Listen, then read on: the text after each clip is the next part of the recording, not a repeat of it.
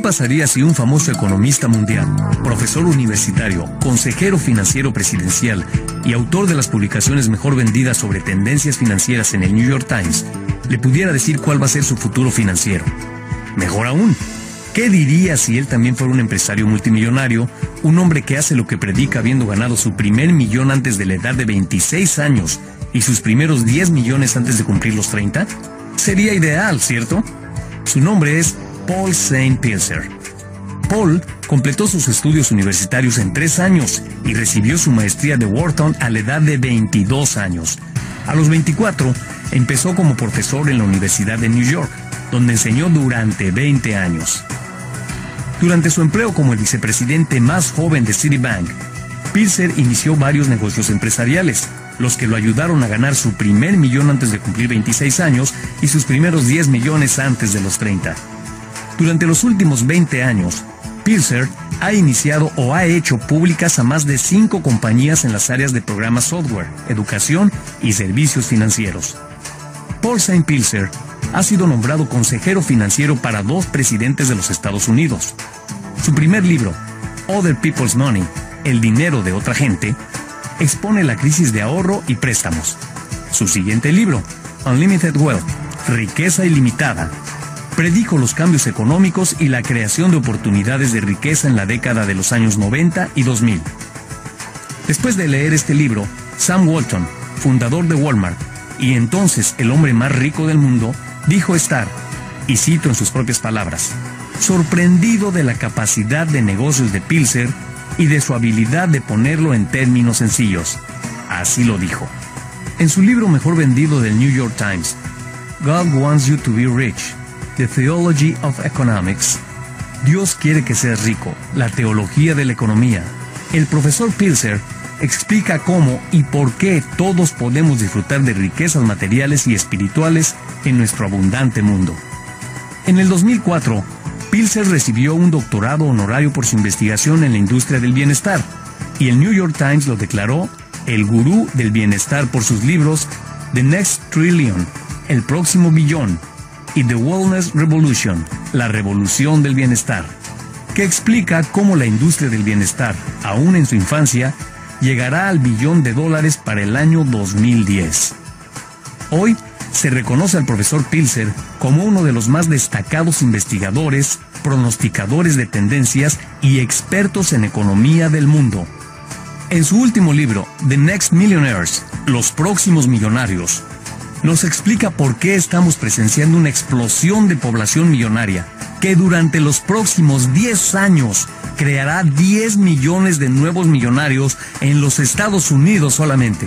Escuchen ahora a Paul St. Pilser hablar de por qué se está por crear una gran cantidad de nuevas riquezas y cómo pueden ser parte de ellas.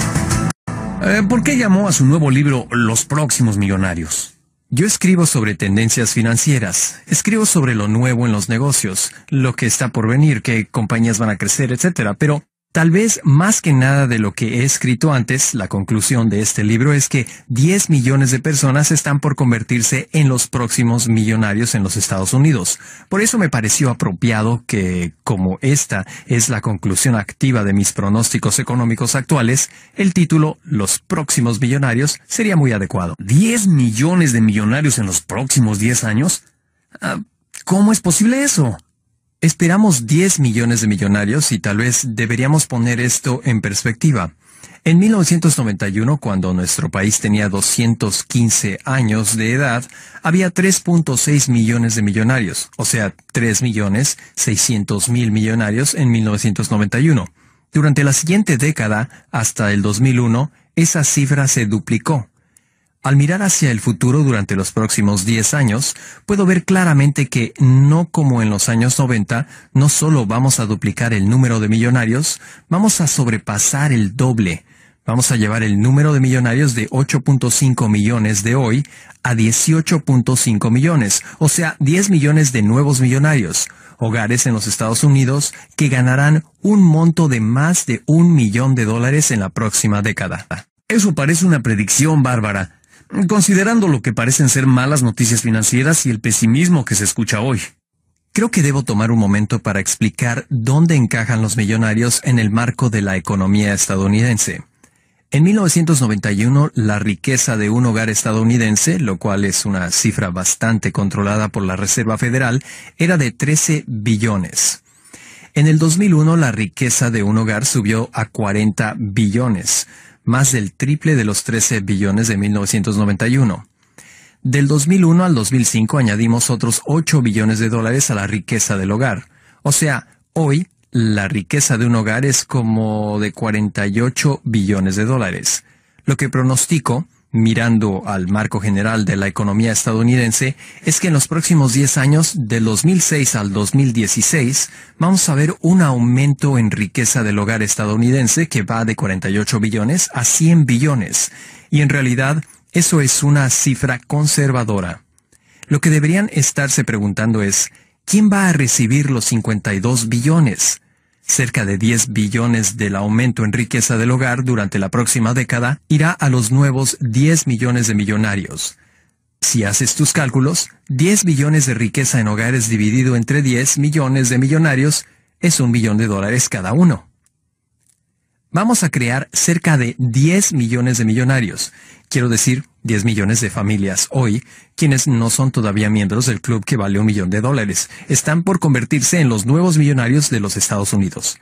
El cambio más grande que está sucediendo en los millonarios o en el número de familias que se harán millonarias en la próxima década es lo que llamo la democratización de la riqueza estadounidense. Si estuviera hablando hace 50 años y les dijera que la economía iba a subir por un número X de millones o billones de dólares, me dirían que se trata de los Rockefeller, los Astor, los Vanderbilt, la gente con dinero que va a recibir toda esa riqueza.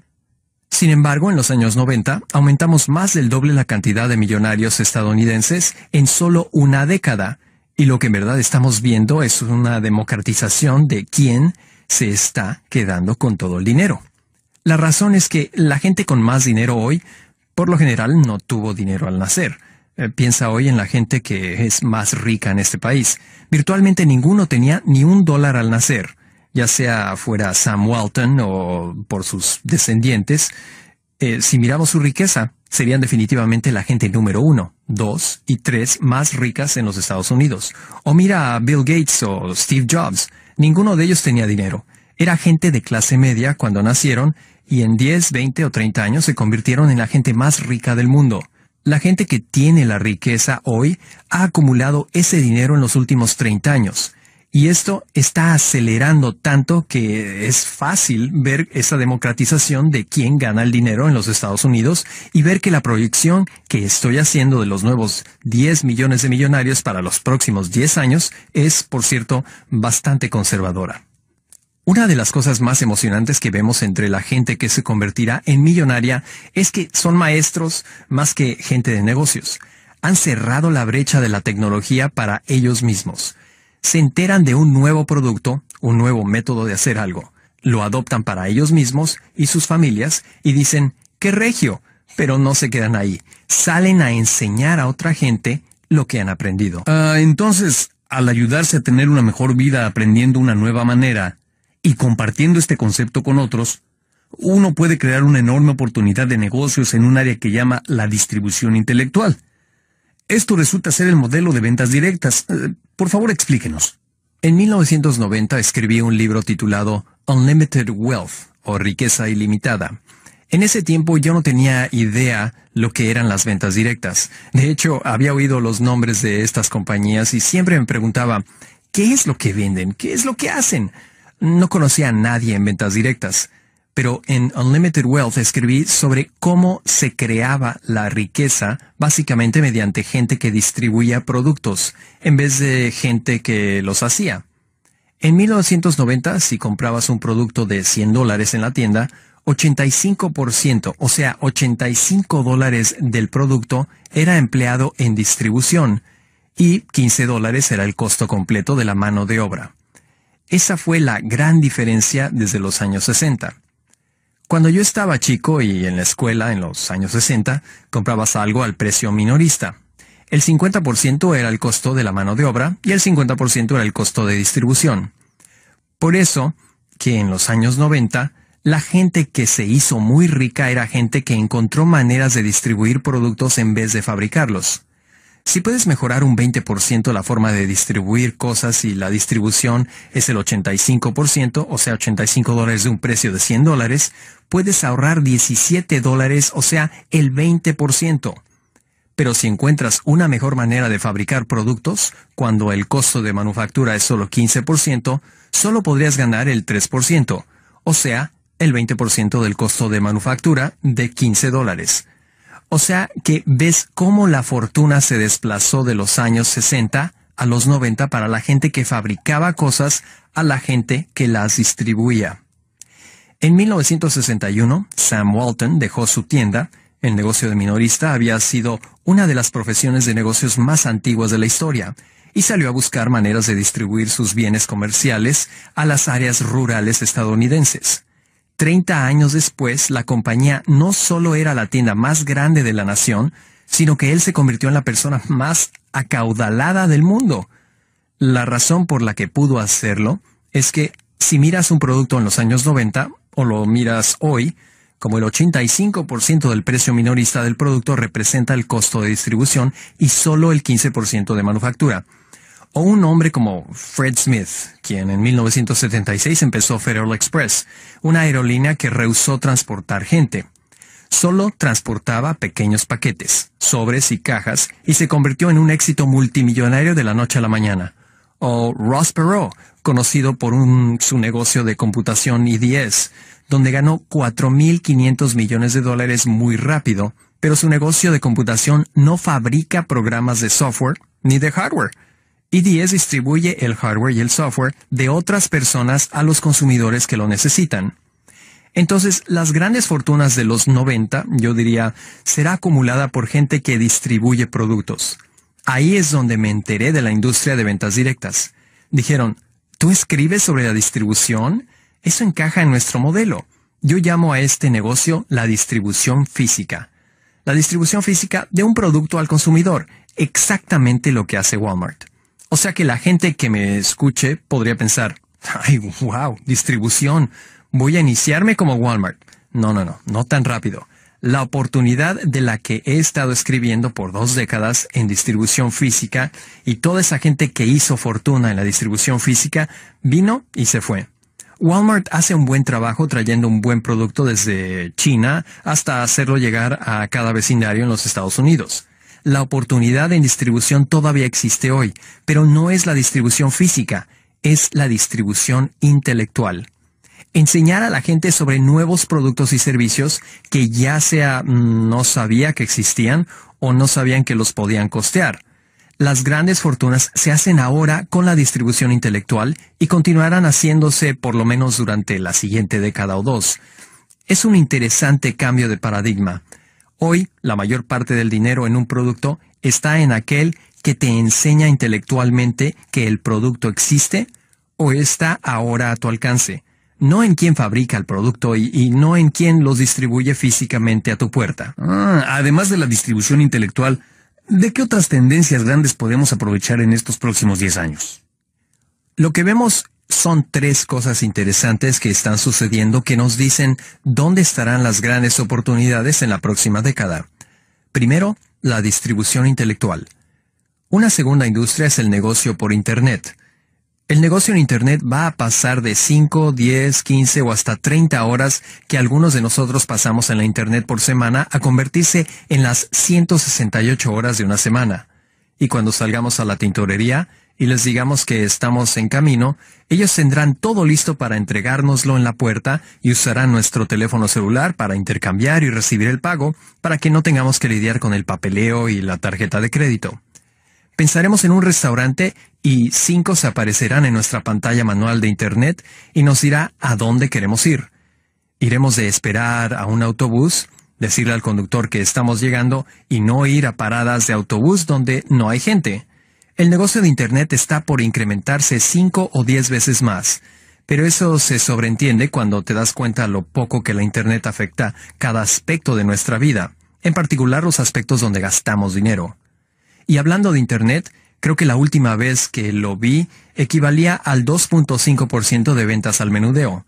Todas las ventas al menudeo deben basarse en la Internet de alguna forma porque puedes enterarte de ellos, procesarlo, hacer la transacción y puedes ver que el negocio de Internet por sí mismo va a ser una gran área de oportunidad para cualquier tipo de negocio y cualquier persona que llegue ahí primero y antes que las masas.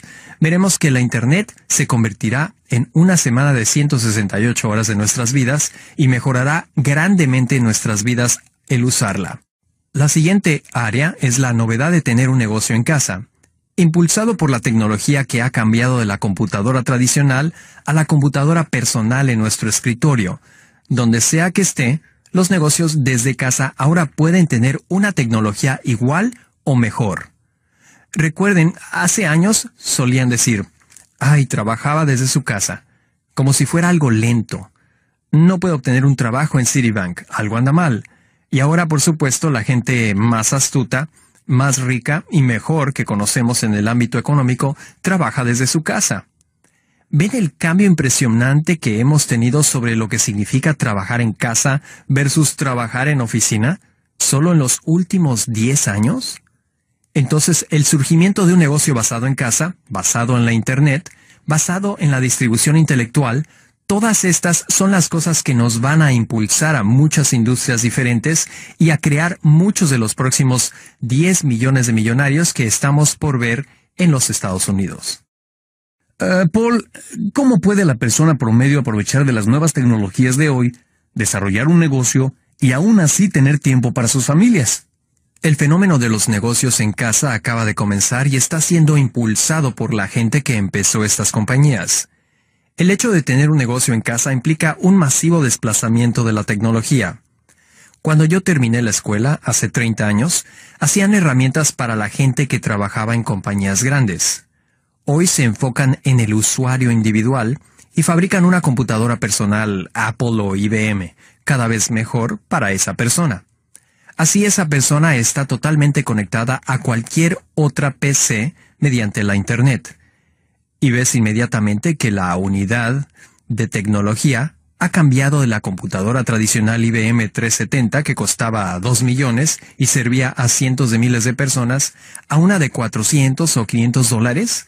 A veces podemos darnos el lujo de gastar en una PC hoy que nos cueste miles de dólares y recibir algo mucho más poderoso que una PC de IBM ah, o, o una mucho más poderosa que la tradicional IBM 370 de antes.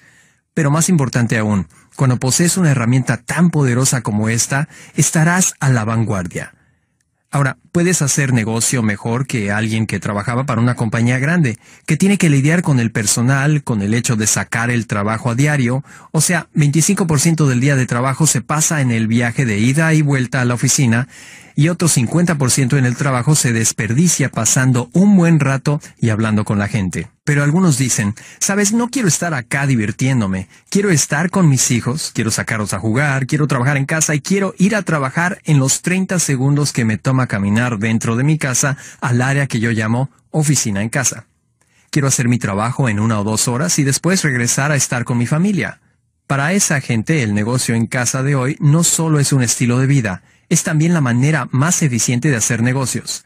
Y todo viene del hecho que la unidad de tecnología en la que todo el mundo se enfoca en mejorar no es la computadora tradicional o un gran edificio de oficinas. Es la persona individual trabajando de una en una, ya sea sola o en una oficina. Pero obviamente esa persona puede trabajar mucho mejor desde su casa. Paul, eh, ¿qué le causa emoción sobre trabajar en su casa? Me encanta trabajar en casa y me gusta más todavía cuando mi hija o hijo vienen y me dicen, papá, ¿qué estás haciendo?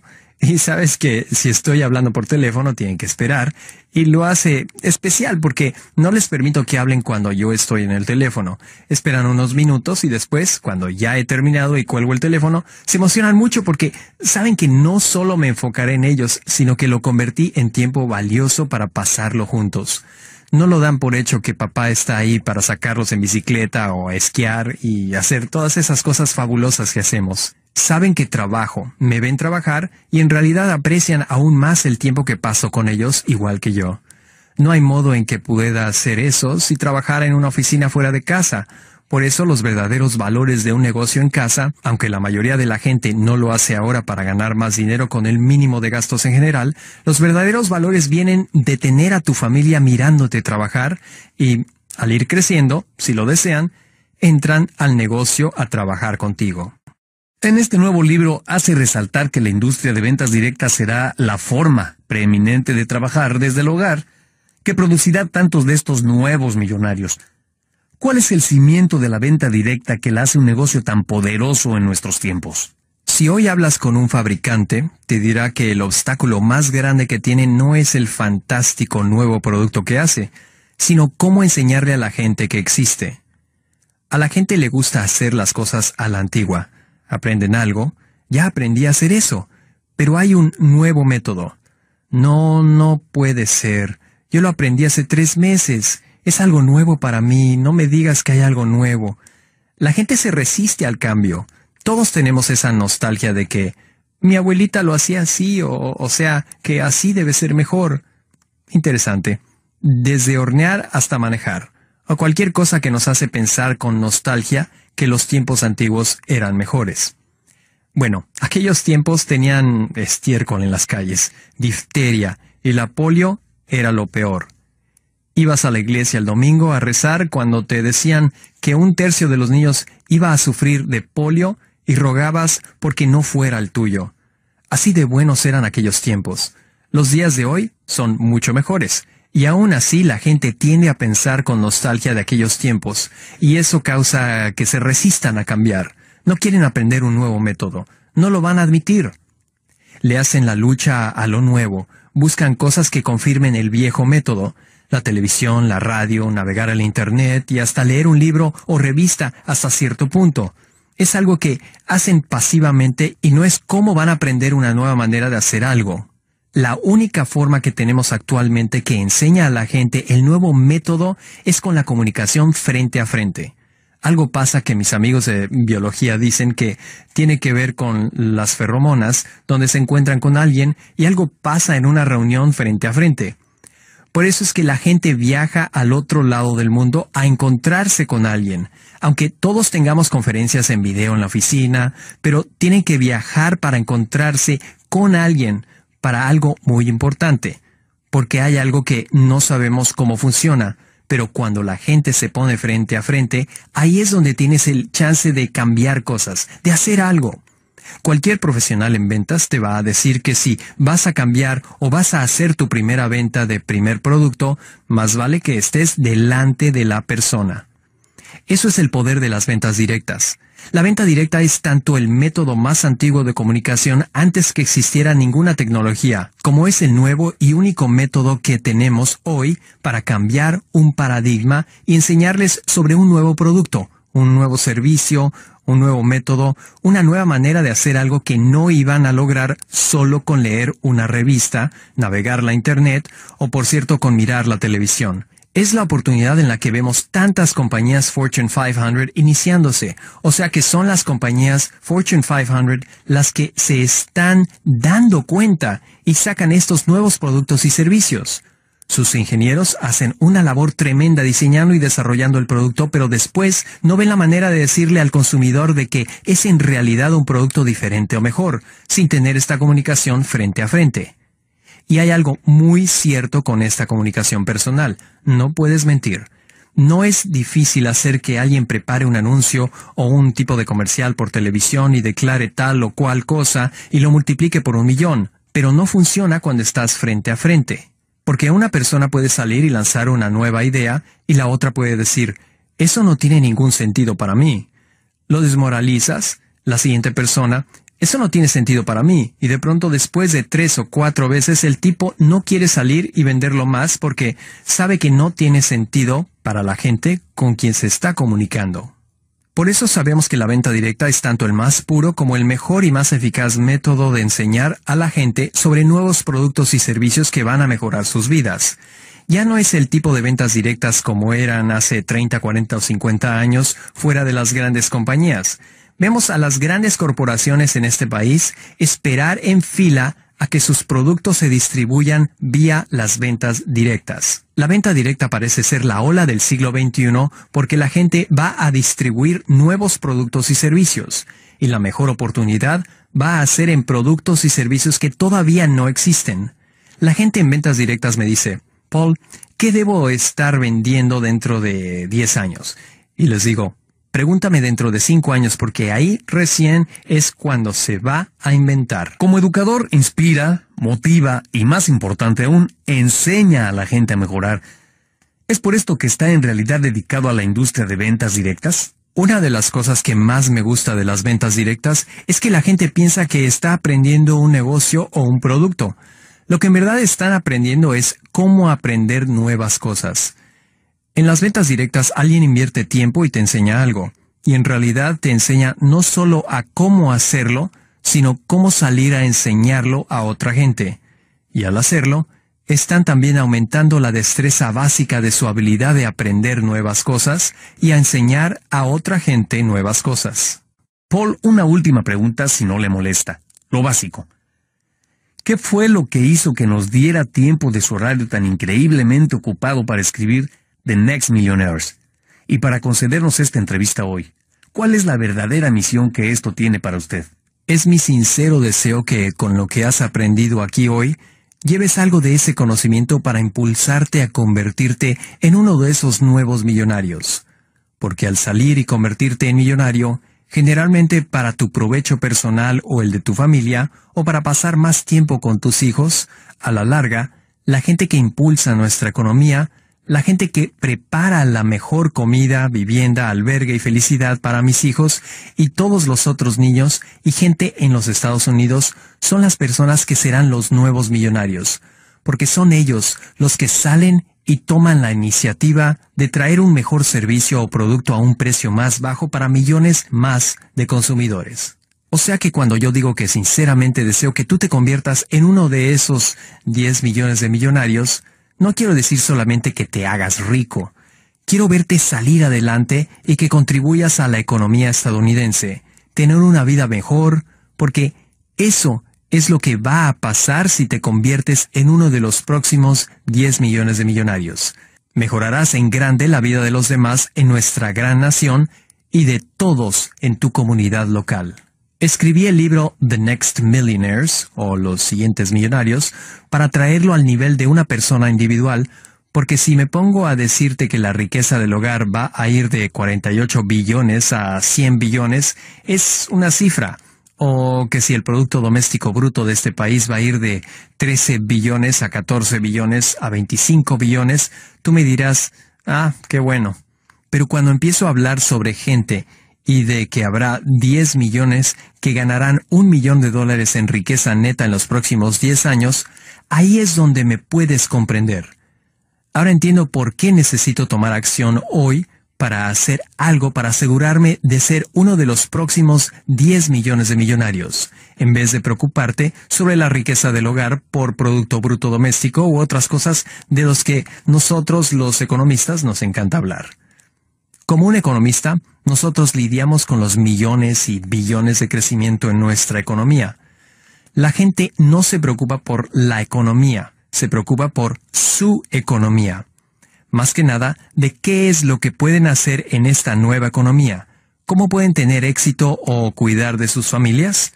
Estamos entrando a una era en este tiempo en que habrá 10 millones de nuevos millonarios creados en los Estados Unidos en solo 10 años yo descubro que, cuando lo traigo a un nivel personal, los números toman toda una nueva dimensión, porque la gente ahora puede ver en los billones de riqueza del hogar o billones de productos domésticos brutos lo más importante, dónde es que encajan, dónde está su oportunidad, lo que están haciendo hoy y cómo se pueden convertir en uno de los próximos 10 millones de millonarios que están por crearse en los Estados Unidos. Esperamos sinceramente que haya disfrutado escuchando esta entrevista con el renombrado autor, profesor, economista y empresario multimillonario Paul St. Pilser. Para más información sobre cómo empezar su propio negocio, por favor póngase en contacto con la persona que le dio este programa.